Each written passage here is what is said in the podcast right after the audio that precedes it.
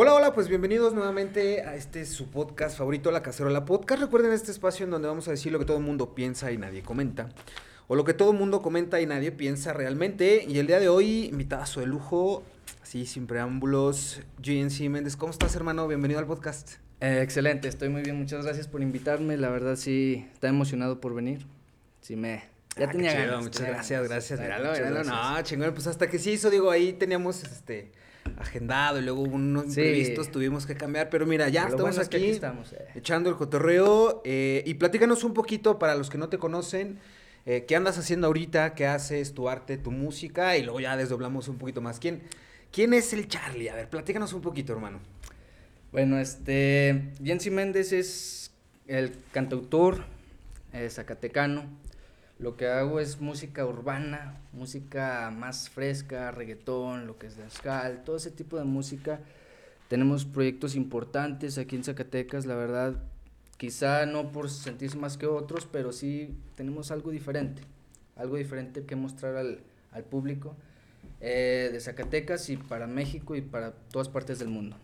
Oye, ahorita estaba pensando y creo que me mamé poquito porque bueno, no que me mame, pero para mí está bien fácil de, ah, ¿quién eres? En vez de yo hacer mi chamba y decir, ah, pues está este güey que hace esto y esto y esto. No, pero es que, ¿sabes que Lo hago adrede, no por huevón y no que no quiera hacer mi tarea, pero lo hago adrede porque luego está bien interesante cómo cuando se tiene que hablar en primera persona, muchas veces no sabes ni qué. Digo, no en esta pregunta mamadora de cuáles son tus defectos y tus virtudes. Porque eh. esa sí está muy mamadora porque pues hablar en primera pues persona no está chido. Pero fíjate, me gustó mucho lo, una definición que dijiste es tenemos algo diferente, como una propuesta diferente. Así es. ¿Cómo definirías diferente y por qué crear una propuesta diferente, güey? ¿Y diferente a, qué o a quién? Bueno, diferente, eh, para empezar, lo que se ha creado aquí en, el estado, en la ciudad, que es algo muy distinto a lo que ya se venía haciendo de hace muchos años, bastantes años. Siento que la música de aquí eh, a pesar de tener muy buenos exponentes, de verdad, personas que tienen un talento impresionante. Sí, sí. Pero a pesar de eso, siento que la música se ha quedado un poquillo. Como, se estancó ahí. Se estancó algo ahí, entonces es lo que nosotros tratamos de, variar, va sonar distinto, eh, meter cosas nuevas. Quizá los temas pueden ser repetitivos, pero siempre tratamos de hacer, enfocarnos en la música, en el sonido en que realmente suene... O sea, justo, y la pregunta es, perdón que te interrumpa, o sea, la diferencia recae en un tema sonoro, en un tema lírico, en un eh, tema de identidad, o sea, ¿cómo Creo que ambos, creo que ambos, porque casi siempre, bueno, en, el, en el, la parte que es de, del género urbano, siempre va por lo mismo. Es un, es un rap muy agresivo, puede ser de lo mismo, de hablar de calle, cosillas de ese tipo. He escuchado también muy buenos este, raperos que hacen rap consciente, rap conciencia, de aquí de Zacatecas. Pero creo que ellos también o se enfocan en hacer la letra o se enfocan en sonar bien. Y no me refiero a tener una buena producción de miles de pesos, sino me refiero a querer sobresalir en cuanto a voz, en cuanto a esa habilidad vocal. Pero no está malo, sí, o sea. Depende mucho porque el problema es que mucha gente sigue a esos artistas. Entonces, aquí en Zacatecas, claro que está bien. Cualquier género y cualquier tipo de música que está bien, está excelente. El problema es que todos se van por el mismo camino. Y eso ha evitado que sea muy diverso aquí en Zacatecas. He escuchado artistas de Guadalajara, de otras partes de México, buenísimo. Y se salen de lo, de lo habitual. Okay. Cosa que aquí sí nos hemos quedado un poquillo en eso. Eh, fíjate, hace poquito también estaba platicando con, un productor musical, con Raúl Guerrero, un saludote a, a Raulito, Human by Nature. Em, y yo le platicaba, más bien le preguntaba, en la plática yo le preguntaba justo a qué se debía de que siempre, digo, palabras más, palabras menos, a qué se debía de que siempre es como más de lo mismo. Y sobre todo aquí digo, no, no es un secreto para nadie que, a ver, pues te vas a Aguascalientes, que estamos a una hora y es un pedo totalmente distinto, y te vas a San Luis y te vas a Guadalajara y pues cambia mucho. Y no porque sean ciudades grandes o estados grandes, porque pues, Zacatecas es una ciudad, es un estado bastante amplio, con muchos pedos, pero en fin, a lo que voy es, yo le decía, ¿por qué crees que sucede esto? Y me decía, no, pues es que la neta tenemos el mal del pueblerino. Sí, me hizo mucho sentido porque para muchas cosas sí nos hacemos chiquitos y estamos agachones así, somos muy agachones en, digo, retóricamente hablando, somos muy agachones y muchas veces nos vamos como por lo fácil o lo cómodo o lo que sí funciona. Que no está mal, digo, pues al final del día también la tendencia la marca el mercado y el mercado es quien te va pidiendo lo que sí, lo que no, y uno va puliendo eso y le, no tanto que les vaya dando lo que quieran, pero a mí se me hace muy loable y muy plausible, por ejemplo, el que tú digas, yo no quiero hacer lo mismo, yo quiero hacer una propuesta distinta, independientemente si está bien o mal lo que estén haciendo los demás, pues, pues tú traes más bien las ganas de hacer una propuesta distinta. Así es. Partiendo de esta propuesta y de lo que tú estás haciendo, por ejemplo, platícame un poquito, ahorita nos vamos para allá otra vez. Eh, acabas de lanzar tu nuevo sencillo, ese soy yo. Así es, el. Platícame un poquito de ese soy yo, a ver. Bueno, el video oficial de ese soy yo, que es lo, lo más reciente, junto con un álbum completo que es el álbum de ese mismo nombre, de Ese Soy Yo. Eh, creo que es, bueno, es lo mejor que he hecho yo eh, de todo el tiempo que tengo en esta carrera musical. Que ya son varios años, ya son alrededor de 9, 10 años lo que tengo ya en la No, pues ya nos ayeres. Sí, ya, trae caminito andado. Ya es algo, ya es algo. Mm, ah, me detuve, me detuve dos años, me parece dejé de hacer música. Entonces regreso a finales, en diciembre del año pasado, cuando saco el álbum, eh, otra vez a, a sacar lo que me gusta. La verdad es lo que me llena. Al final de cuentas, no lo hace uno quizá por hacerse famoso, mil cosas que Nada, neta, sí, güey, bien, venimos que no sí, quieres hacerte famoso. Pero uno también lo hace porque lo llena. Llega, un, llega un punto en el que dices, a lo mejor no pego. Pero, a ver, y, si, no, si no existiera la posibilidad de, tener fama y éxito y llenar estadios, ¿lo seguirías haciendo igual? Sí, o sea, lo seguiría haciendo porque es algo que me llena. Al final de cuentas vamos por lo mismo. Al principio cuando entré a hacer música, lo hacía por fama. Por yo así me quería sentir este famoso, me sé Por ego, ¿no? Sí, sí, exactamente. Cuando yo empecé a hacer música. A estas alturas ya no tanto o sea, sí quiero que me escuchen, quiero que conozcan de mí, la verdad es que es algo, es, algo bonito, que la gente pueda apreciar lo que uno hace. Eh, pero lo hace a esta edad y con el tiempo que tengo de recorrido, sí lo hago más porque me gusta, me llena y con que me llene a mí, está más que perfecto. Y así llega a otros oídos, a muchas personas, muchísimo mejor. Pero lo principal era que me llenara a mí, porque yo no me quería quedar con la espinita. Dejé de, de hacer música dos años. Dije, no, siento que no he dado lo que yo quería dar. No he hecho lo que me gustaría hacer en total de, en calidad musical. Ok. Entonces, trabajé este álbum alrededor de un año. Son 12 canciones. Y traté de, meterle todo el corazón, todas las ganas posibles y sacar lo que mejor me salió. Y la verdad es que sí me gusta, me encanta lo que... ¿Por qué apostarle un álbum con 12 tracks eh, en vez de sacar sencillos y subirse a la ola y surfear las olas como ahorita inclusive la misma industria lo está haciendo. Si ahorita es más sacar sencillos, sacar colaboraciones a sacar un álbum completo. ¿Por qué apostarle entonces a un álbum completo? Pues no significa que no voy a, voy a dejar de hacer las, los sencillos, ¿no? Estar sacando sencillos. De hecho, tenemos varios ahí que vamos a estar sacando en estos meses, estos días. Eh, la cosa es que para mí como artista, me sale muchísimo más económico sacar un álbum completo que sacar los 12 tracks, uno por uno. Es, más costoso. Entonces también dije, bueno, si voy a hacerlo, también quiero que sea un, un conjunto de temas que me gusten y para que haya variedad. Cuando regreso quiero regresar con un boom. O sea, que no suene nada más una canción y listo, no. Quiero que sean como variables las, las canciones, que sea... A eso fue lo que se intentó con el, con el que fuera álbum y que no fueran sencillos. que fuera más, más económico y que también fuera más variado todo el proyecto. Platícame un poquito de tu proceso creativo. ¿A quién le cantas? ¿A quién le escribes? ¿A quién compones?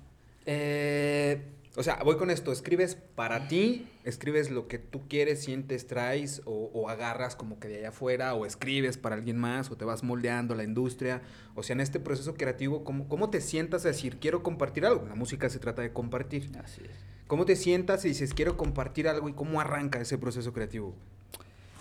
Pues sí, en parte creo que es de todas. A veces no son cosas que a mí simplemente la agarro de otra canción que escucho. Eh ah, ese tema me gustó, voy a sacar una canción así. A veces son cosas que me pasan y directamente las escribo.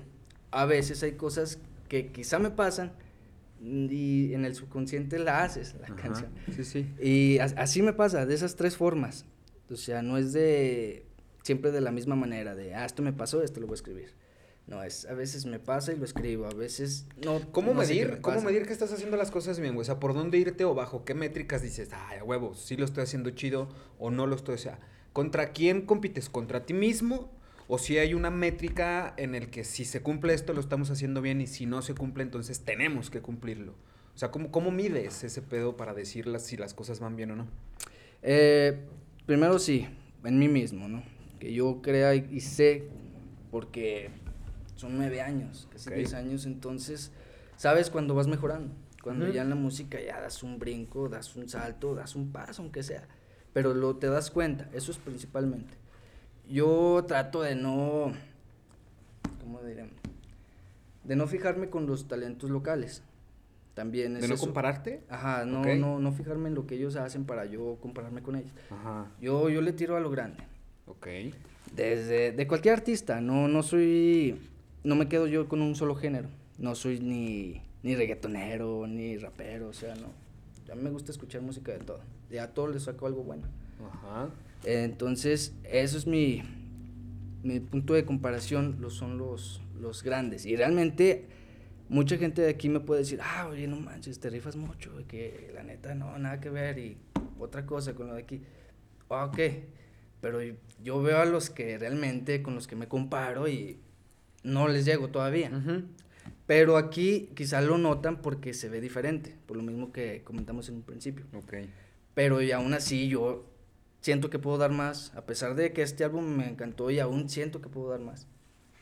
Y vamos a intentar con los próximos temas que, que salgan, seguir dándole duro hasta que lograr un punto que diga, este es mi límite. O sea, así lo interpreto yo. Lo, lo, lo- vaya, lo no el compararse, pero sí quizá tener un punto de referencia hacia arriba, pues, o sea, porque si Sí. estás como que con los, o sea, no sé si se va a escuchar muy mamón, pero si estás como con, con la misma bandita de aquí, Sí. pues quizá no es aspiracional porque pues te, te sigues manteniendo y si lo ves para abajo, pues menos, o sea. Exactamente. Entonces es como este autohack en el que pateas la vara muy arriba para exigirte, entonces, digo, así lo interpreto yo. Sí, sí, porque si me quedo con lo que pasa aquí, pues, la verdad es que no, no, no me superaría. Llegaría a un límite muy fácil. ¿Cómo llegaste o cómo fuiste orbitando hasta llegar a esa conclusión? Es decir, uno, no me voy a comparar con los que están quizá a mi nivel, porque pues de alguna manera también hay que decirlo, o sea, hay, Sí. hay, hay niveles y hay, hay veces que necesitamos trabajar un chingo para subir de nivel. Así es. Pero los, eh, digamos, en el nivel en el, en el que tú estás, ¿cómo fue que llegaste a esta conclusión? Y me queda claro que a putazos también, porque pues esos Sí, son los sí. que nos enseñan. Sí, sí cuesta. Pero ¿cómo, cómo llegaste a, a- a- pues sí, a, o sea, tener esa aspiración más alta, quizá, y, y que es- esa sea no tu punto de partida, más bien, no tu referencia, sino tu punto de partida? ¿Qué fue lo que te hizo decir, no, ni madres, yo me tengo que exigir de esta manera si no, no hago nada? Sí, este, bueno, creo que fue desde muy temprano. Ya empezamos a hacer cosillas diferentes. No me quería quedar. Yo desde un principio yo no me quería quedar con lo que se hacía normalmente aquí. Digo, hay talentos muy buenos, la verdad, y mis respetos. Pero como que llega un punto en el que no se exigen más. Porque se quedan con lo mismo de aquí. Entonces, yo al ver eso dije, no, o sea, yo hacía puro rap, Ujú. y lo rap romántico, y Ok. mm, teníamos un grupo de rap romántico y era Talento Mexicano se llamaba. Y nomás sacamos como tres, cuatro canciones. Pero ellos no querían salir de lo mismo y yo decía, está chido, o sea, sí me gusta, Ajá. pero siento que no libero lo que yo quiero hacer, ¿no? O sea, O sea, no es suficiente para sí, que tú- no, nunca lo fue. Ok. Entonces eso fue lo que me impulsó a tirarle para arriba y no, no fijarme en lo que pasa aquí o en lo- los que están a mi nivel, porque Ujú. hay que verlo de esa manera, porque estamos donde mismo, pero no me quiero fijar en eso. Digo, y la verdad mis respetos, hay, hay talentos buenísimos, pero Mencionas, digo, de hace aproximadamente 10 años que empezaste como a meterte en, aproximadamente sí. en este, pues, pues en esta industria. Que también la neta está bien espinosa, güey, porque luego uno ahí anda caminando y pisando callos y te espinas. Digo, Sí. y como en todo, la neta hay que construirlo, hay que picar piedra y hay que tocar un chingo de puertas. Pero antes de, de más bien, antes de esta pregunta, ¿cómo, ¿cómo fue inclusive que también llegaste a gravitar alrededor primero de la música, del rap y que dijeras, quiero hacer esto? O sea, por ejemplo, tú yo de chiquito tuvo este, eh, no sé, em, esta epifanía en donde tu abuelito te dio unos Wallman y adentro iba un cassette de Tupac. O sea, estoy mamando, no sé. Pero sucede mucho, ¿no? O sea, de repente es que, ah, cuando yo estaba pequeño me regalaron una cámara y pum, fotógrafo o cositas así. ¿Qué fue lo que a ti realmente, pues, güey, al chile te hizo vivir o querer vivir de tu arte, que la neta ahorita no es nada sencillo porque quienes nos rifamos el tiro para vivir de nuestro arte nos, nos tachan de muchas cosas y nos señalan muchas veces con el dedo, güey. Pero a ti, independientemente de todo eso, ¿qué fue o cómo fue que te enamoraste de este pedo, güey? Que dijiste, yo lo quiero hacer. ¿Cómo empezó el sueño? ¿Dónde? Tal vez también tenga mucho que ver eso, porque, bueno, a mí no fue el que me gustara por hacer rap. Principalmente me gustaba, me gusta mucho el pop. Eh, y hora de escuchar es gorilas, quizá que no es tanto pop, pero algunos temas muy, muy buenos de gorilas, de... Eh, mi banda favorita son los Black Eyed Peas. O sea, ellos hacían rap, pero me gusta la, la faceta donde hacen pop con Fergie. Eh, ese tipo de música es la que me gustaba. O sea, me, me, me llenaba simplemente escucharla. Quizás sí cantaba, sí, de niño me gustaba cantar. Pero entonces, ya cuando estaba yo en la secundaria, fue cuando un, un amigo mío, que en paz descanse, fue, fue gracias a él que, que aquí estamos. Ok. Porque él empezaba, me acuerdo que llegábamos ahí a la escuela y... Eh, sí, pues él se sentaba delante de mí. Llegaba y era mi vecino, entonces pues era con el que más convivía. Llegaba y, de repente lo vi escribiendo. ¿Qué, pues, ¿qué traes, no? ¿Qué, ¿Qué, pedo con este vato, no? Aquí le está escribiendo poemas este eh, ¿Qué está haciendo, güey? No, porque se me hacía raro, si ni hacía las tareas, ya de repente ya estaba mal. de repente, ok, ok. Eh, y decía, pues, ¿qué estás haciendo? Ah, que estoy escribiendo una canción. Ah, la chingada, no, pues está bien. Y yo decía, sabes, chivate loco, Y ya sí, pasaban días y lo veía otra vez escribiendo. Y decía, a ver, güey, pues, ¿de qué es tu canción o qué? No, es de, es de rap, que la chingada. Ah, órale. Él estaba en un grupo que se llamaba Los Hidromaniacos, Hidromaniáticos, algo ok. Era de rap. Y dije, ah, no, pues está chido, güey. Decía, chavate loco, o sea, no le, yo le tiraba, pero pues como era como... no, o sea, no conocías, no sé qué ver, como que... no, o sea, ok, bye. O sea, ese tipo de música sí, sí la escuchaba de repente, pero no era de... pues no era lo que consumías normalmente. yo no. Hasta que ya empezó y ya dije, pues como era el, como el que más estaba, fue con el que me fui metiendo en esa onda. Ah, no, pues bueno, déjate de escribir una canción. Ahí estamos haciéndole el, el cuento con, con nuestro rap. Y, y fue gracias a él que pasaron los años y él ya dejó la música. De hecho, toda la gente que, que de su grupo y todos dejaban la música. Ok. A mí no. Creo que me enamoré bastante como para dejarla, no, no, me, no me... Y aún todavía no me hago la idea de, de, dejarla. Y a pesar de que ya han pasado 10 años aproximadamente de eso, de cuando empezamos a escribir nuestras canciones, de hecho las grabamos en, en la camioneta de su mamá porque era donde encerraba el sonido. Compramos un micrófono de, de Urrera, este, con su laptop, era una laptop, mini laptop chiquita, y tenemos el, el Adobe Audition y no, pues luego Pero fíjate, o sea, justo eso es a veces improvisar, ¿no? Y resolver para hacer algo, ah, pues tráete un micro donde no se nos contamina el audio, pues en la camioneta de mi jefa, huevo, y pum, pim, pum. O sea, qué chido, güey, porque, porque así se construyen las cosas. Muchas veces no es ni siquiera el, saber hacer algo, sino el querer hacerlo. Y sobre querer hacerlo, pues vas aprendiendo cómo mejorarlo. Sí, sí. Sobre la marcha. O sea, para mí, yo lo veo así que es este proceso de mejora continua en donde, pues, si le estás picando, a, prueba y error, digo, creo que todo el mundo empezamos cagándola un chingo y, a prueba y error vas mejorando. Pero me llamó la atención algo, tú dices, no era tanto por el rap, porque tú traías como otra corriente musical, otra vertiente musical. La verdad, sí. ¿Por qué entonces enfocarte en el rap o iniciar con el rap y a lo mejor no con otra vertiente musical, no sé, algo más popero, algo más, o sea, no sé, ¿por qué el rap entonces? Era un tema como de, exposición, era un tema de, de vergüenza, que también se dice no pasa nada, güey, porque la pinche gente antes éramos bien tapados y, y, no, no respetábamos o no valorábamos lo que hacían los demás, güey, sobre todo en la secundaria y en la prepa, en estos pedos donde ay, no mames, uno cuida un chingo, estábamos bien mecos, la neta. y uno cuida mucho las formas. Pero, pero ¿por qué? O sea, darle entonces el enfoque hacia, no sé, un poquito más al, arte urbano. Eh, era porque era más sencillo. O sea, honestamente era más sencillo grabar un tema de rap. Ok. A grabar algo diferente, fresco, algo más, sí, más pop. eh, un rap era lo que hacíamos sencillo, no, no batallábamos, escribíamos rápido y no tenías que cantar tanto, era todo hablado, todo hablado. Entonces, de repente sí aventamos un un Técnicamente era más fácil, pues. Era mucho más fácil, de hecho. Eh, pero nunca me llenó. O sea, como decía, ok, hacemos el rap, rap. Pero yo, quiero salir más, yo quiero hacer algo más, más movido, algo que, que realmente diga, ah, esto suena chido. Okay. Porque el rap se me hacía bien parejote y toda la canción parejota y dices, ah, ok, no. No, pues la verdad es que no. Y eso fue lo que me impulsó a después hacer reggaetón. Porque hacer reggaetón en esos tiempos que era, era muy complicado, era muy complicado. Había raperos, pero hacer reggaetón en esos tiempos y yo al principio venía como despegando también el reggaetón, o sea, no despegando como tal, pero, pero era una vertiente nueva que estaba surgiendo. O sea, si estamos hablando de hace 10 años, o sea, no te creas, ¿no? Entonces es.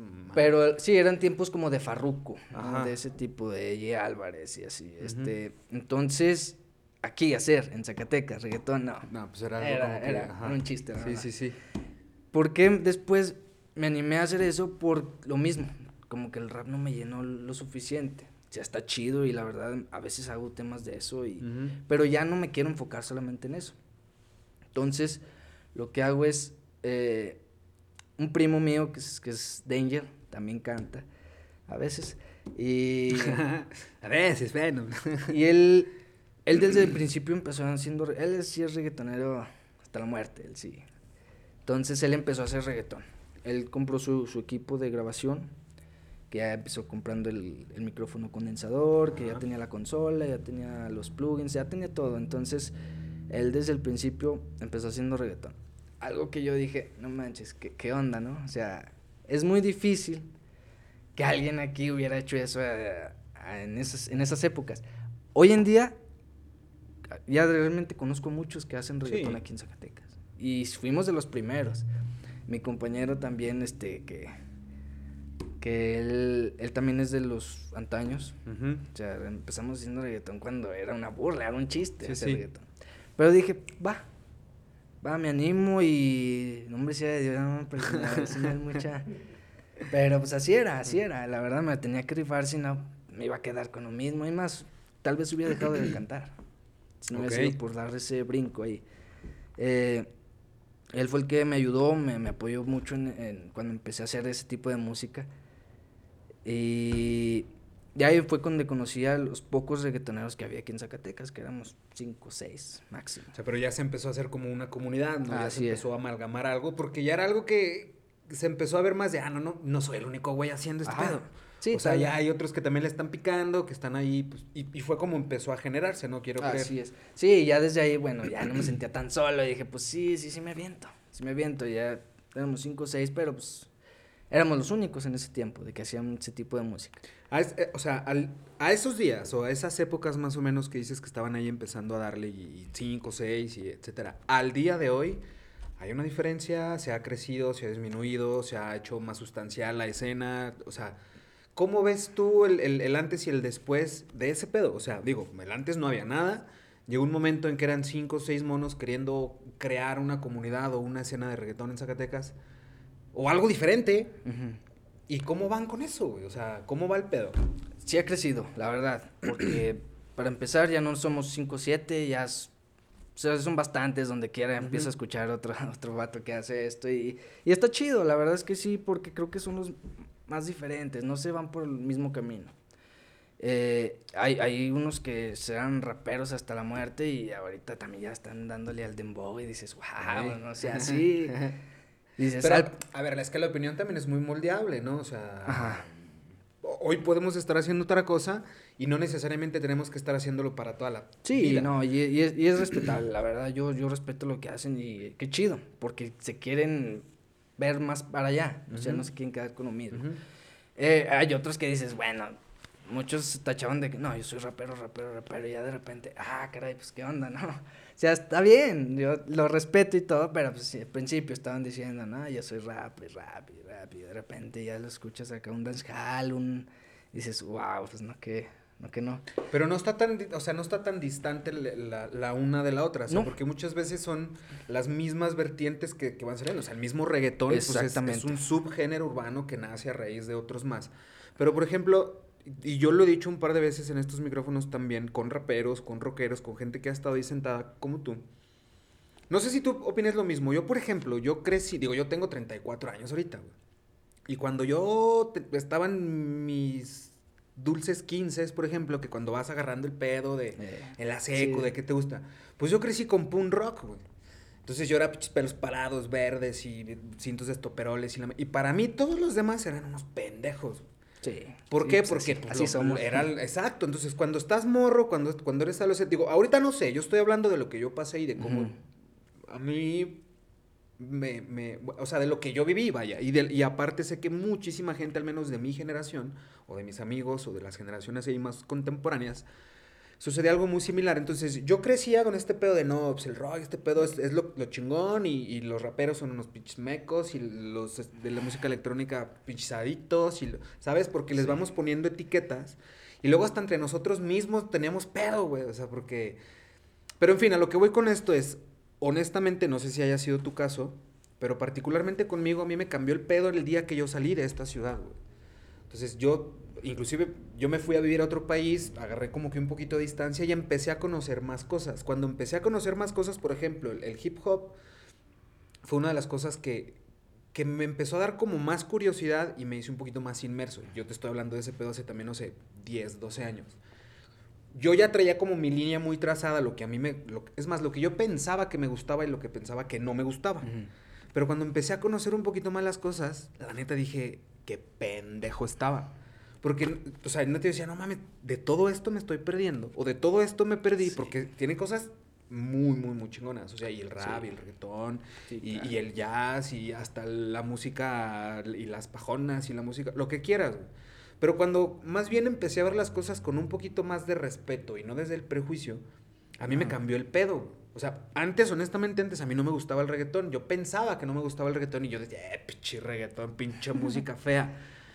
Empecé a conocerlo un poquito más y no mames, hoy me das dos chelas y te perreo hasta el subsuelo, güey. Pero, pero ya me gusta. inclusive lo que te decía ahorita, hay gente que decía, güey, no mames, pinche digo, a ti no te gustaba el reggaetón, tú decías que no te gusta pues ya me gusta, güey. Y es bueno cambiar. Exacto, y la opinión es muy moldeable y pensamos que, que, las opiniones y los pensamientos o los comentarios son a perpetuidad. Eh, güey, es que tú dijiste que te caía mal ese güey. Pues sí dije, pero ya no, güey. Exacto. Ya me cae bien. Hoy te amo, mañana no, perdón, güey, porque ese pedo también cambia. Entonces a mí, la neta, sí me cambió mucho, me dio perspectiva, empecé a conocer otro tipo de cosas que dije, qué chingón. O sea, este pedo está muy chido. Sí. Y me, y, me dio perspectiva y pude crecer. Siento yo que pude crecer, porque agarras como que lo bueno de, de, ciertas cosas para que a ti te funcione. No sé si contigo fue el caso, o sea, en, en, el tema musicalmente hablando, cuando vamos creciendo, que estamos así, y después nos damos cuenta que hay una gama mucho más amplia de cosas que nos pueden interesar. ¿Sucedió contigo algo similar o, o, siempre tuviste como que esta apertura musical para agarrar de todo? Sí, eh, de hecho yo siempre he sido así, de, de me gusta la música de toda nunca me quedé con algo. Quizá un tiempo sí, igual cuando estaba en la secundaria, que fue cuando empezamos a escribir rap, fue cuando hacíamos rap y pues era lo que más escuchaba. Pero de, realmente fue una temporada muy pequeña y aún así escuchaba de todo tipo de música. O sea, no, nunca ha sido ese mi caso. O sea, honestamente tal vez por eso me, me abrí mucho el, el, paso a comparación de otras personas que siempre era lo mismo, ¿no? Y, ellos eran de eso y de eso y de eso y mm, pues bueno, o sea, está bien y lo respeto y la verdad que, que padre, pero a mí nunca me pasó eso de quedarme con algo, con algo, con algo, con algo y se hace muy aburrido.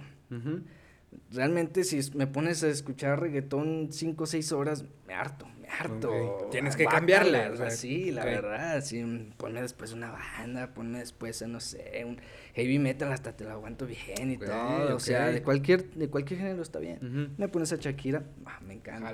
Sí, claro. Pero. Sí, digo, llorar con Shakira no sería muy post-punk de mi parte, pero lo he hecho, güey, antología de Shakira, no seas mamá. Sí, este, y, y, a mí siempre, siempre ha sido así. Muy bueno, no sé si se deba que mi papá es músico y pues él también siempre le gusta música de todo. Entonces, Ah, o sea, fíjate, eso, Tal vez, tal a eso vez me tenga. refería hace rato. O sea, entonces tú desde pequeñito sí trajiste, o, tuviste más bien eh, esta oportunidad de estar muy inmerso en la música porque tu, tu- tu papá es músico. Entonces quiero creer que todo el tiempo estabas escuchando muchas cosas. ¿Qué toca tu papá o a qué se dedica tu papá? Bueno, pues él es, bueno, él toca la guitarra, principal, toca cualquier eh, instrumento que le pongas y cualquier género que le pongas. Ok. Él pues, tenía su grupo, era, bueno, en aquellos, aquellos millones de años atrás. Ujú. Él hacía como música de Los Mier, Ok. de ese tipo de música. eh, ese era un conjunto, era un grupo eh, de ese tipo de música, pero él por lo mismo dejó, el- dejó el grupo, porque todos no querían salir de lo mismo. Y pues, Ok. era, era, vamos a tocar, salimos de tocar, peda. Vamos a los ensayos, peda. Pues la vida de rockstar y- no es fácil. Y todo era peda. Entonces, no quería salir de, de su zona de confort. Ok. Él se salió y dijo, no, o sea, la verdad es que no quiero esto. Él quería hacer música un poquito diferente, no sé, salir de la zona de confort. O sea, él quería agarrar, eh, el- bueno, yo lo interpreto así, que él realmente sí quería hacer arte con la música que hacía y no Sí. nomás quería agarrar fiesta con la música que hacía. Así es. Sí, sí, me lo ha dicho varias veces y sí es eso de que... Pero qué chido. Digo, ahora quizá por eso también tú traes muy marcado este pedo Tal de vez eso, tal vez seguir sí. como creciendo, evolucionando, salirte de, de- de la rayita al dibujar, ¿no? Porque muchas veces pensamos que no tenemos que salirnos de la rayita al dibujar es No, es la, es la mejor parte, ¿no? hacer cosas que no te esperas. Tú mismo a veces te sorprendes lo que puedes llegar a hacer cuando sales de ese círculo. Dentro de las miles de cosas a las que les podemos cantar, yo también canto, güey, en la regadera, pero canto, ¿no? O cuando pones una rolita y realmente cantas, porque la, todo el arte, vaya, no nada más la música. La música es un lenguaje que puede ser muy digerible en muchos idiomas. O sea, por algo dicen que la, la música es el idioma universal. Porque una cosa que se transmite puede ser percibida de la misma manera por muchas personas distintas. A lo que voy con esto es, dentro de tantas cosas a las que les podemos cantar, muchas veces cantamos a cosas que no existen. ¿A qué voy con esto? ¿En qué descansas tú este pedo de la espiritualidad, de tu fe? De, de- de- ¿Eres una persona religiosa? ¿No eres una persona religiosa? Y si lo eres o no lo eres, ¿eso impacta o no en el arte que tú haces? No, trato de que no, no impacte. Realmente, eh, bueno, soy católico porque estoy bendecido. Mis creencias no, no difieren mucho, pero son por otro lado. Sí, no, no, yo no sigo la fe ca- católica realmente. Eh, yo, yo tengo otro tipo de pensamientos. ¿Cómo cuál? Bueno, yo no... o bajo qué doctrina, o bajo qué deidad, o bajo qué espiritualidad manejas tú de hecho, tu bueno, fe? soy teísta. Ok. Se puede decir así, Ujú, teísta. ujú, O sea, creo en un Dios, pero no es en ese Dios que te impone. ujú. Es otro Dios mm, en el universo. Vaya, en el universo. ¿Qué es lo que tiene el universo? Nada. Simplemente que el universo también piensa. En eso es en lo que yo creo. O sea, que si hay un Dios y todos formamos parte de ese Dios. Todos en conjunto. Eso es lo que yo creo. O sea, sí, entonces sí es este tema en el que somos parte de un conjunto em, no diseñado por algo más grande, pero que sí existe algo superior a nosotros. No. Ah, no, ¿no? no es superior. Somos parte de. Ah, Eso entonces somos parte de, Ajá. ok, o sea, más en este tema del, como Sí, del budismo, no es, de, no es de el, tu- en el, el inalcanzable. Ajá. Eso es lo que yo, es lo que no me gusta de la religión católica, es eso de que te lo ponen como, pues, Dios es el que te va a castigar si te haces esto, el Dios que te... Ok. no, y dices, ay, cabrón, creo que sí, y hasta te asusta, o sea, es un Dios que da miedo. Pues es que todas las religiones, o sea, al final del día todas las No religiones todas. manejan algo bueno y algo malo. Si haces esto te va a ir chido, si no haces esto no te va a ir tan chido. Es una manera distinta de infundir miedo, pero Eh, de el ordenar. miedo eh, sirve para controlar. Es para controlar a, las personas. Las religiones, pues para, para eso, eso se, se hizo, exactamente. para controlar a las masas, porque, o sea, por ejemplo, eh, lo decía, eh, ay, güey, es que te- soy pésimo para los nombres, eh, Yuval Harari, en De Animales a Dioses, o sea, en este pedo de cuando nosotros pudimos, eh, en, en un tema evolutivo, cuando nosotros pudimos crear ficción, creamos las deidades. Es decir, cuando nosotros, como Homo sapiens, dijimos, ah, el hombre cabeza de león cuida a la tribu.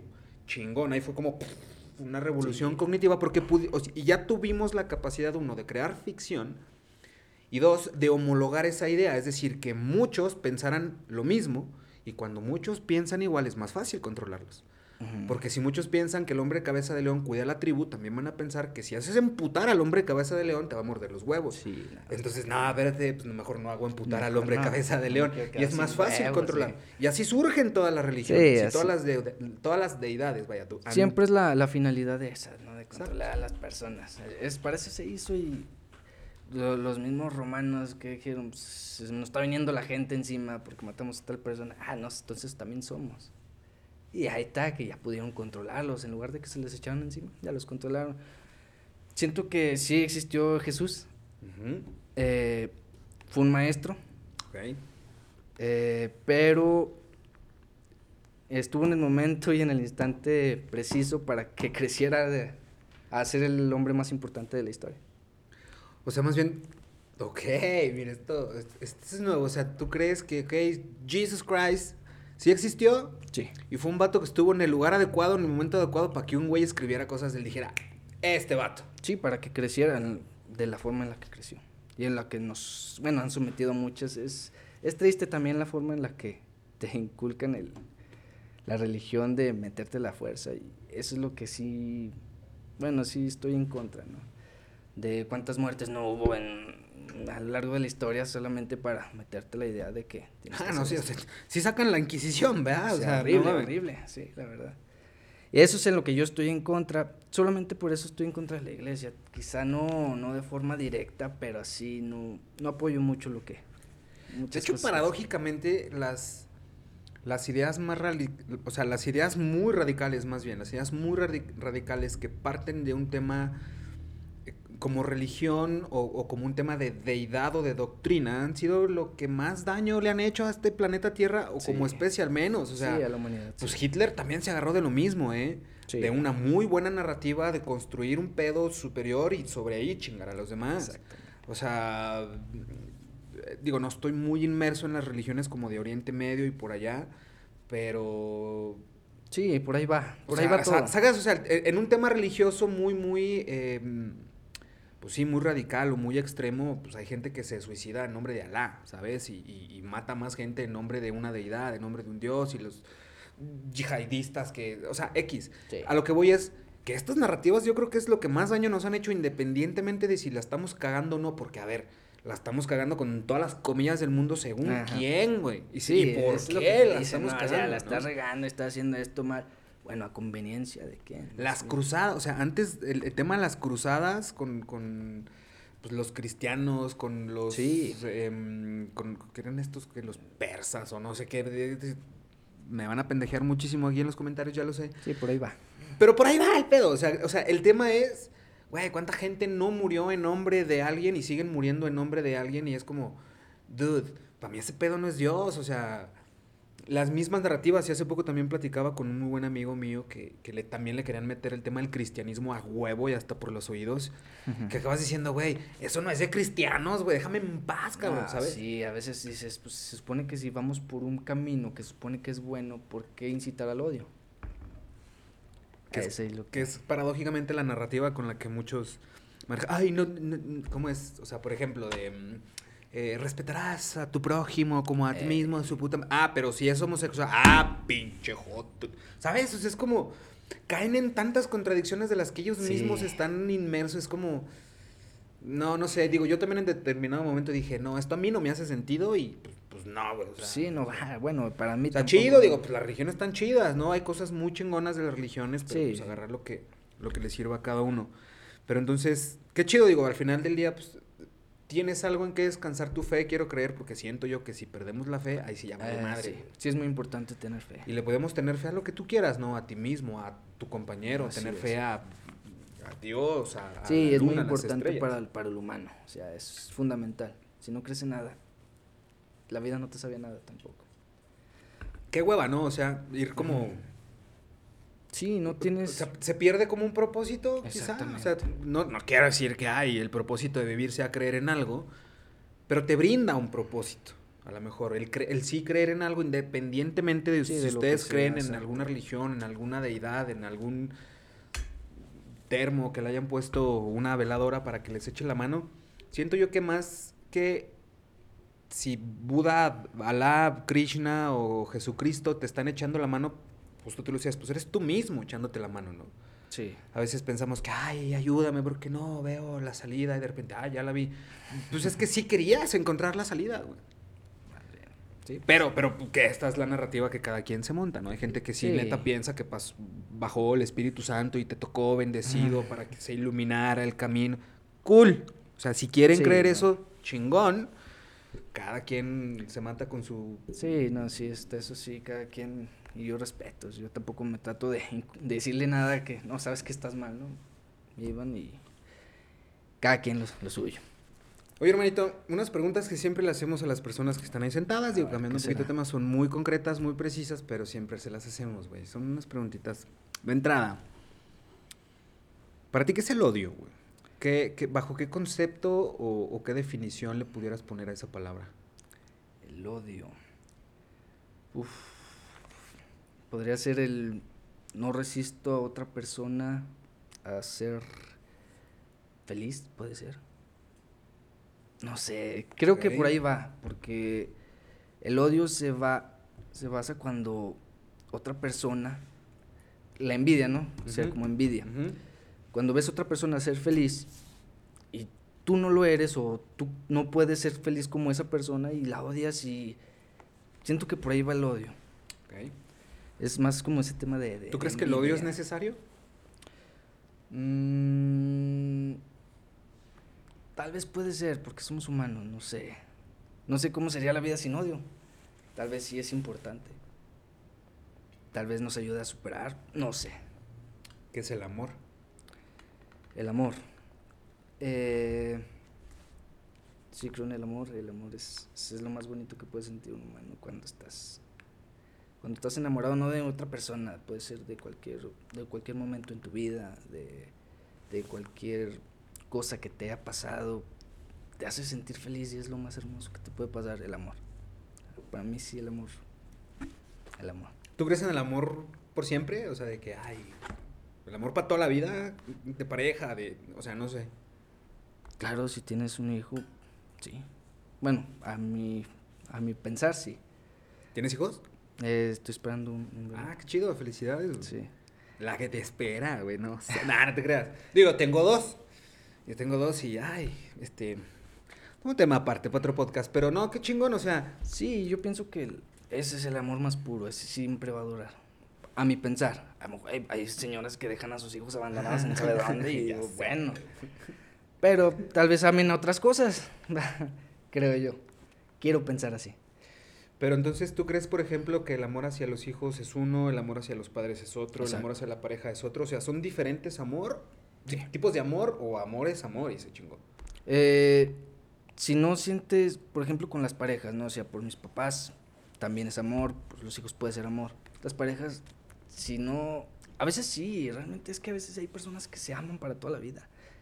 Hay personas que están juntas y, y realmente se quieren y se nota. Y hay otras que están, que a lo mejor sí se quisieron en algún tiempo, pero después se dejaron, entonces no fue amor.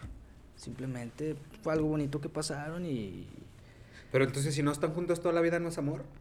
No puede ser amor. no es amor para toda la vida. Ah, Entonces, el amor sí puede durar poquito, no necesariamente toda la vida. Más que nada los momentos, ¿no? Que pasas con esa persona, porque a veces quizá tú pensabas ser totalmente feliz y por eso te juntaste, por eso te casaste y, y después No, es que esas son das- expectativas, güey. Muchas veces, la gran mayoría de las veces, por Puede ejemplo, ser. lo que nos dan la madre no es la otra persona, son las expectativas que nos hicimos de la otra tenías sí, persona. de la otra persona. Sí, tienes que conocer bien a la persona para poder hacer, aventarte ese, ese rollo. por El la- amor a primera vista existe, güey. O a la primera noche, no sé. Ay, caray, eso sí, no sé, no estoy seguro. Yo, bueno, yo no voy por ahí. Bueno, yo siento que ese no, no, tienes que conocer un poquito más. Yo, yo así creo, ¿verdad? Amor a primera vista. Pero ¿no crees que eso es lo complicado. que nos han enseñado, güey? O sea, bueno, más bien, yo creo que eso es lo que nos han enseñado. O sea, que, que necesitas conocer a la persona, que necesitas tener determinado tiempo para tomar una decisión. Que pues, güey, la neta nunca acabamos de conocer a las... No nos acabamos de conocer ni nosotros mismos, güey. Vamos a acabar de conocer a los demás. No, pero por lo menos empezar a conocerla. Ah, digo, si no se trata de andar ahí. Sí, no, o sea, pendejo, porque uno porque, acaba muy lastimado. Sí, estábamos hablando de quizá años, ¿verdad? Empezar a conocer a la persona porque nada más al principio te va a mostrar la parte bonita. Siempre va a ser así. Entonces también tienes que conocer la parte fea y, saber que... Pero es que la, parte bonita siempre puede estar. Siempre va a estar, y pero... La parte fea no siempre Esa es la que no siempre va a estar. Entonces, primero tienes también que conocer o sea, porque, por ejemplo, la parte fea es, digamos, no sé, que una persona em, sea como muy explosiva o muy arrebatada, muy visceral, ¿sabes? O que se pedorría mucho, yo qué sé. Sí. Hay cosas que no puedes cambiar, pues, pero hay cosas que sí puedes contener o intentar em, modificar, pero no siempre salen. O sea, por ejemplo, si tú quieres ser bonito, puedes ser bonito todo el tiempo o intentar ser bonito todo el tiempo, pero si te quieres emputar, pues realmente no necesariamente te vas a enojar todo el tiempo. Tienes que o sea, hay situaciones muy específicas, o sea, no es como que le digas, mira mi amor, me voy a emputar para que me conozcas emputado, ¿eh? pues no creo que funcione así. Pues no sé si a alguien le funciona así, pero yo creo que no funciona de esa manera. O sea, no es de, estoy muy molesto, mira, este soy yo molesto, ámame. ámame no, eh. porque muchas veces es ese tipo de, paradójicamente también ese tipo de cosas de que, ay, antes me encantaba cómo me conquistas, y es de que verga, güey, o sea ya no te callas, güey. Antes me gustaban mucho tus chistes, te amo, amor, porque eres gracioso. Es de, ah, este güey nunca se toma las cosas en serio. O sea, es bien raro cómo esos twists suceden y lo que antes te gustaba un chingo termina siendo tu mayor cruz. Pero en, lo bueno. Pero lo malo no, no, no, siempre sale, pues. Entonces, ahí se complica conocer a la gente. Porque si quieres conocer a alguien cuando se enoja, pues hay gente que es muy difícil que la veas enojada. Realmente, yo conozco gente que es muy difícil que... que la veas enojada. Aún y eso se enojan, güey y los conoces enojados y dan un poquito miedo y dices, ay, cabrón. no, no, no, cámara, cámara. Pero, pero pues es, es, más difícil, ¿sabes? Y no necesariamente es que te estén engañando, pero, pero pues no sé, creo que hay cosas que a veces se, no sé, se sienten probablemente, intuición, ¿qué será? Mm, sí, puede ser eso. Se siente cuando ya... Última pregunta ya para ir cerrando. ¿Cuándo fue la última vez, güey, que lloraste de felicidad? Que lloré de felicidad. Ay, cabrón, eso sí está difícil. Más difícil que las otras, la neta, no me acuerdo. Mira, yo siempre he creído que literal y metafóricamente somos lo que consumimos, somos lo que comemos. O sea, literal es lo que comes, eres lo que consumes en el sentido de eres la música que escuchas, eres los libros que lees, eres las amistades que tienes. Eso es lo que consumes. Pero yo también creo fielmente que eres lo que desechas. Entonces llorar para mí es una manera de, sacar, de desechar. Entonces, no sé si, si... Porque es más, muchas veces pensamos que no se puede llorar de felicidad. Hay gente que real y literalmente piensa que no se puede llorar de estar feliz. Porque piensan que solamente de tristeza se llora. No sé si tú compartes esa idea, pero ¿hubo alguna vez que tú te acuerdes o la más reciente que lloraste de felicidad? Ay, es que realmente no recuerdo. O sea, sí me he puesto a veces muy feliz, pero así llorar. Y claro que hay gente que que llora de felicidad. Mi hermano hace poquito quedó campeón Cruz Azul y se va a llorar. ¿eh? bueno, ¿cuándo fue la última vez que lloraste mm, por otra cosa? Pero, pero de esas veces que lloras así con sentimiento y que terminas y es como... Ah. ¿Cuándo fue la última vez que te permitiste llorar de esa manera? Pero sobrio o ah, ebrio. No, no sé, digo, ebrio o con alguna herramienta es más fácil. Sí, pues así no cuenta. Pero al final del día, sacar es sacar, O sea, el, tema no es cómo lo haces, sino lo que haces.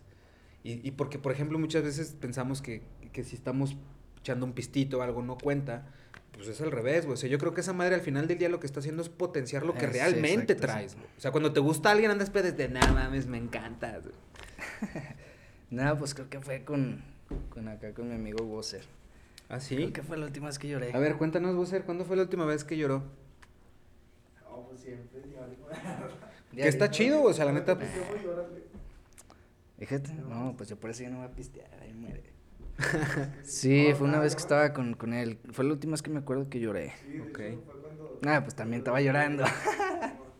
también estoy esperando un, morrillo. Y de eso lloraba. Ah, qué chido. Mira, a huevo, güey. Sí, es que nos pues comenta aquí que, que también está esperando un niño y, bueno, un bebé. Y los dos están, se pusieron de acuerdo, qué pedo. Más o menos, por ahí. No, pero qué chido, digo, al final del día, a veces este pedo de... Porque, no, no, insisto, no todo mundo tenemos como esta facilidad o esta apertura de, de, depurar emociones, sobre todo, porque ni siquiera las conocemos a veces. Muchas veces pensamos que, o confundimos a lo mejor desde tristeza con eh, depresión o, o- estrés con amargura, o sea, no sé, no, yo no soy ni el gurú de la inteligencia emocional ni nada, porque pues, también estoy bien meco para muchas cosas, pero yo aprendí que contener ese tipo de cosas no está chido, ese soy yo. Sí, no es bueno. Sí, yo también Porque pienso sí, eso. es muchas veces es de, ah, una lloradita y a dormir o una lloradita y a seguirle porque hasta te Sí. sientes más ligero, güey. O sea, al menos yo así sí, lo veo. sacas esa parte que tal vez no, no andabas a gusto. Una vez así lloré, como que mi papá me regañó. Me acordé de cuando estaba morrillo, de hecho. Porque sí me regañaba, entonces me acordé mucho. Y fue hace poco, Ajá. estamos hablando que unos dos años más o menos. Y la neta, me acordé así cuando gritó, pues, como que me llegaron los, los flashbacks acá y dije, no, me agarré Sí, Sentimiento y- me agarré a llorar ahí con la ropa tapándome la cara. Dije, qué pedo. Pero no pude dejar de llorar. Ok. Y que, o sea, me sentí a gusto después de eso. Como que me sentí un poquito más tranquilo. O sea, sí, si uno se siente así que a veces es como estresado, a veces como con el... Algo traes, no sabes qué, pero Sí. algo traes. Y, y esa vez sí me sentí bien, me sentí bien. Como que terminé de llorar. Dije, ah, ya hasta lo abracé, que bien me acuerdo. Fíjate qué chido, güey. porque- O sea, muchas que- veces ignoramos ese pedo también. O sea, ignoramos el que traemos algo. Porque es esto, ¿qué traes? Ah, ni sé. Y nos vale madre y nos vamos. En vez de decir, a ver, a ver, a ver, pues qué pinches traigo. O sea, ¿por qué ando así? ¿Por qué ando.? Pero así es que tampoco es nuestra culpa, güey. Así nos enseñaron, así nos educaron, así crecimos. Ah, los Sí. niños no lloran. Y, uh, chingado, o sea. Sí, pues Esta doctrina que hasta de que nos la meten por todos lados, la doctrina, este, en, en, en la educación que nosotros recibimos Sí, y es que nos de- bombardea de todos lados. O sea, no quiero decir que, ay, sí, bishi. Sí, no, no, supone que somos machos o, o qué, ¿verdad? Exacto, Sí, no, entonces- no, yo sí soy sentimental. Por eso cuando me pongo chido, borracho güey, lloro, dijo, dijo el Wasser. Pero pues, chido, yo soy de los que hasta llora con una película, o sea, me aguanto, ¿va? Para que no me vean, pero... pero una que esté bonita, una que esté triste acá. Sí, pues sí. Óyeme, GNC Méndez, ¿qué sigue, güey? O sea, ¿qué se viene? ¿Estás preparando algo nuevo? O sea, ¿qué se- de lo que nos pudieras compartir? ¿Qué se viene? ¿Tienes nuevas presentaciones? ¿Estás trabajando en algo? ¿Qué sigue? ¿Qué sigue para ti? ¿Qué sigue para tu carrera? ¿Qué onda? Bueno, este, vamos a seguir promocionando lo que es el álbum. De ese soy yo. Del sencillo se vienen algunos videos oficiales. Se vienen varios temas. De hecho, esta semana. Sí, esta semana. Eh, esta semana sacamos otra canción. eh, es un trap corrido, algo así. Ok, qué chido. Eh, así vamos a estar sacando varios temas. De hecho, me detuve mucho tiempo por lo mismo de que no tenía la- el tiempo, a veces no tenía el- la forma.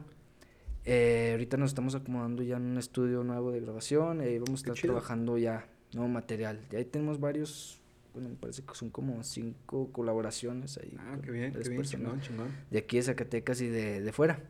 Eh, digo, pues, hay buenos exponentes aquí y también hay, hay que apoyar a algunos que muchos no nos apoyaron cuando nosotros empezábamos, pero pues, ¿por qué no tender la mano, no? A los que realmente vemos que le quieren echar ganas. Exacto. Y que eso está chido, o sea, porque, pues justo, yo también siempre he pensado que al chile solos no podemos. No, O sea, si pensamos que las cosas vamos a hacerlas nosotros solos y que vamos a llegar a ser bien exitosos, nomás nosotros solos, no. no o al menos yo no creo eso, yo no lo veo así. Pero qué chido que tú también estés como en esta sintonía de, pues si hay bandita que le, que le está echando ganas y, y apoyarlos. A mí me hubiera gustado que a mis 17, 18 años alguien me dijera, huevo, güey, traes este- esta idea, quieres echarle ganas en esto, va, yo te echo la mano. Porque antes nosotros era de que querías hacer algo y era de, nada, déjate tu mamás, ponte a terminar la escuela y consigue un buen trabajo. Sí. Era como que, verga, era muy, pues muy impositivo, pero insisto, al menos yo así crecí, güey, en mi secundaria, en la prepara, de que no, Sí, no, tus no. estudios, tu escuela, déjate pinche musiquita y de esos hobbies. Porque los- lo veían como hobbies. Sí, así lo... Ajá, o sea, se veía como un hobby, como un entretenimiento, y muchas veces era de, ay, no te juntes con esos malandros que cantan rap. Pero, ve, por. Porque conmigo así era, pero en el punk, ¿sabes? O en el rock era que no, pinches rockeros, tus pinches borrachos y marihuanos. Es como, dude, that's me today, ¿sabes? Sí, sí, Pero es otro. lo que sucede es justo eso, o sea, nos van como adoctrinando de esta manera que inclusive pensamos que hacer ese tipo de cosas está mal. ¿Y sabes qué sucede? Que cuando vemos que alguien se rifa es como que, ah, huevo, ese güey dejó la escuela y se rifó un tiro, pues todos pudimos hacerlo, güey. Sí. Pero no todos tuvimos, lo- la neta, la neta, no todos tuvimos no todos tenemos los huevos para el dar ese valor. salto Sí, de fe. eso es lo... Porque también es un tema muy contextual, es un tema de dinero, es un tema de herramientas, es un tema de poder capitalizar lo que estás haciendo. Pero si lo quieres, lo Exacto. tienes que lograr. Exacto. Sí, sí, yo me, me he gastado mucho dinero y hay otros que realmente no quieren invertir nada. Me, me ha tocado. No, que- y sabemos que en este pedo, y durante mucho tiempo, es más meterle que sacarle. Sí, no, y sí, de hecho le hemos metido mucho para... Sí, claro, me queda clarísimo. Y es lo que yo veo en otros que digo, bueno, pues entonces no le quieren echar ganas al 100, va. Si realmente quieren la música, se nota. O sea, hay personas que dices, ok, sé que no tienes, pues no puedes hacer esto, yo te apoyo con esto otro, pero pues arrímate con esto y esto otro. No quieren. No, y hay gente, es justo porque la gente que no quiere involucrarse o meterse más, pues sí lo ve como un hobby, güey, como un pasatiempo de, ay, Sí. cuando pueda, cuando quiera. Y sí, sí lo toman así, pero también dicen otra cosa. O sea, dicen, no, es que yo sí quiero esto. Bueno, si realmente lo quieres, no tiene, no tiene sentido, la Ajá, verdad. Sí. Y me he topado así con bastante, bastantes chavos que, que quieren ser cantantes, que quieren llegar a esto, y no, que yo quiero acá, y, y este es lo mi sueño, y la chingada. Sobres, yo te apoyo con esto, y tú me apoyas con, con esto otro para juntos, no sé, algo. No, no puedo, no tengo, no. Pues cada quien. No, y sí, ya después de ahí. Y ya- es de ganas, o sea, la neta es de ganas, porque inclusive tú sabes que de repente, güey, se necesita un micro. Porque Sí. también yo, o sea, yo por ejemplo, y no tengo un peón decirlo, lo he dicho un chingo de veces, por ejemplo, mi primer episodio de este, de este podcast, de este canal, fue con un teléfono celular en la mesita de un restaurante, porque no tenía ni micrófono, nada. Eventualmente compré unos micros ahí USB medios pedorros con los que grababa con el app y después fue, o sea, ahorita estás parado en algo que no existía. Ujú. ¿Cómo lo hice? Ni puta idea también a veces. Sí, Porque a a veces es de, oiga, ¿cómo lo hiciste? Puta, no sé, güey, pero lo hice. Pues están las cosas. Y de repente volteas y es como que, ah, ok, pues las cosas se van maqueteando. Y las cosas también hay que darles paciencia, constancia, dedicación, porque pues solitas no se van a hacer, güey. Porque es este pedo de, ok, puede empezar como un hobby, pero cuando ese hobby se transforma en un estilo de vida, ya ni siquiera lo ves como trabajo. Porque es tu vida, güey. O sea, Ujú. pues yo, por ejemplo, la neta, yo, pues yo ya vivo para este pedo, güey. O sea, este estudio es lo que a mí me gusta hacer, es lo que yo amo hacer y pues, pues no sé ni cómo lo hice, pero ya tengo la manera de hacerlo mejor y quiero irlo mejorando cada día, ¿no? Porque para mí es el proceso de mejora continua. Este pedo, no es la finalidad tener un episodio. o sea, no. Sí, no es mejorar todo lo que sea, que siempre tratar de buscar a exigirse Ujú. más. Sí. De, de mil formas. Sí, y qué chido, que- se me hace muy interesante cómo tienes esta percepción de la referencia, de siempre patear la vara bien alto y, y- y tener tu punto de partida, pero hacia arriba. Sí. No hacia tu, tu piso parejo, hacia abajo, es de que nada, nada. No, no. Ese es mi punto de partida. Qué chingón, güey, Sí, felicidades. sí, buscarle ahí lo que se pueda, siempre tratar de mejorar. Esa es la, la visión. ¿Te podemos encontrar en redes como? Eh, bueno, estoy en, en el cala- mi canal de YouTube es Jensi Méndez Oficial. Jensi Méndez Oficial. Estoy en, en Instagram como Jensi el del talento. Y en la página de Facebook en Jensi Méndez. Esos son mis... Pues ahí quedó. Hermanito, muchas gracias por la plática. La neta, gracias por darte la vuelta al estudio, por venir a charlar un ratito. Tu casa, cuando quieras, hermano, regresa estos micrófonos y estas puertas siempre están abiertas para toda la banda que quiera sumar. Se los he dicho siempre. Bienvenidos. Muchas gracias. Dense una vuelta por ahí al canal, a las redes sociales de GMC Méndez.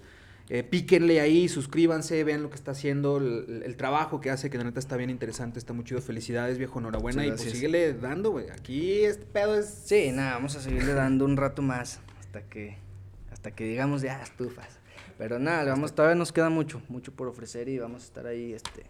Muchas gracias por la invitación, por este, la verdad es un honor estar aquí. No, hombre, gracias a ti, hermano.